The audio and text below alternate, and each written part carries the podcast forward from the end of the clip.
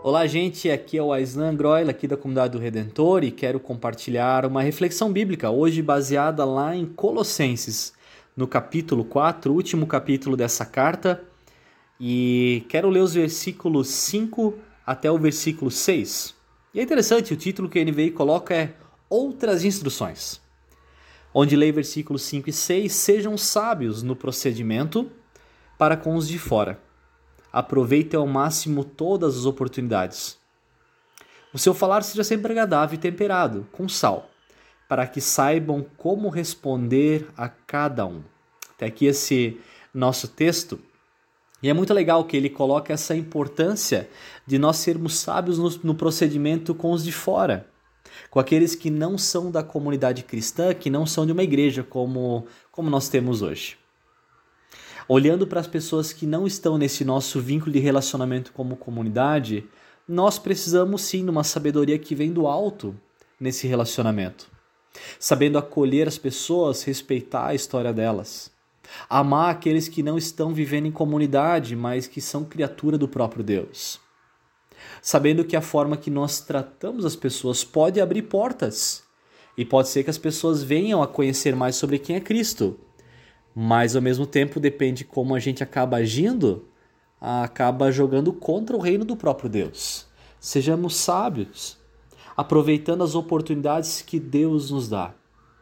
Lembra de uma frase do Tim Keller no livro Igreja Centrada, de que nós não deveríamos, como igreja, olhar para o mundo com o desejo de encher a igreja, não com consumismo, mas se importando com a pessoa que não está na igreja para que ela venha conhecer quem é Cristo não para encher templo, mas para que as pessoas conheçam quem é Jesus. E aí é uma importância nossa em sermos igreja, não uma igreja somente que olha para dentro, e é muito importante de olhar para dentro, porque nós temos feito um pastoreio, um cuidado, um acompanhamento com quem já está aqui. Mas não esquecendo também que nós temos uma missão dada pelo próprio Deus, que é alcançar as pessoas que não conhecem a Ele. Sejamos sábios no procedimento com os de fora, aproveitando ao máximo as oportunidades.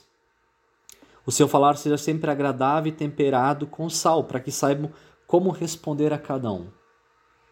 Fala agradável, não uma fala com quem não é da igreja, com um ar quase de catequizar a pessoa, ou de desrespeito com ela, ou um tratamento com indiferença só porque ela não está aqui, mas uma fala em amor Afinal, esse é o mandamento que Cristo nos dá: amar a Deus acima de todas as coisas, amar o nosso próximo como a nós mesmos. Amar aquelas pessoas que são sim da comunidade cristã, mas também um respeito e amor por quem não é. Uma fala agradável, gentil, amável, temperada com sal. Que a gente saiba responder às pessoas. Responder em amor. Cuidado com quem não está conosco. E eu me pergunto como nós temos lidado com pessoas que não são da igreja, por exemplo. Para as pessoas que não são de uma caminhada de fé como nós temos. As pessoas da nossa fala percebem amor ou julgamento, percebem acolhimento ou afastamento. Que o Senhor nos ensine a nós sermos uma igreja que olha com amor para quem não está no meio de nós.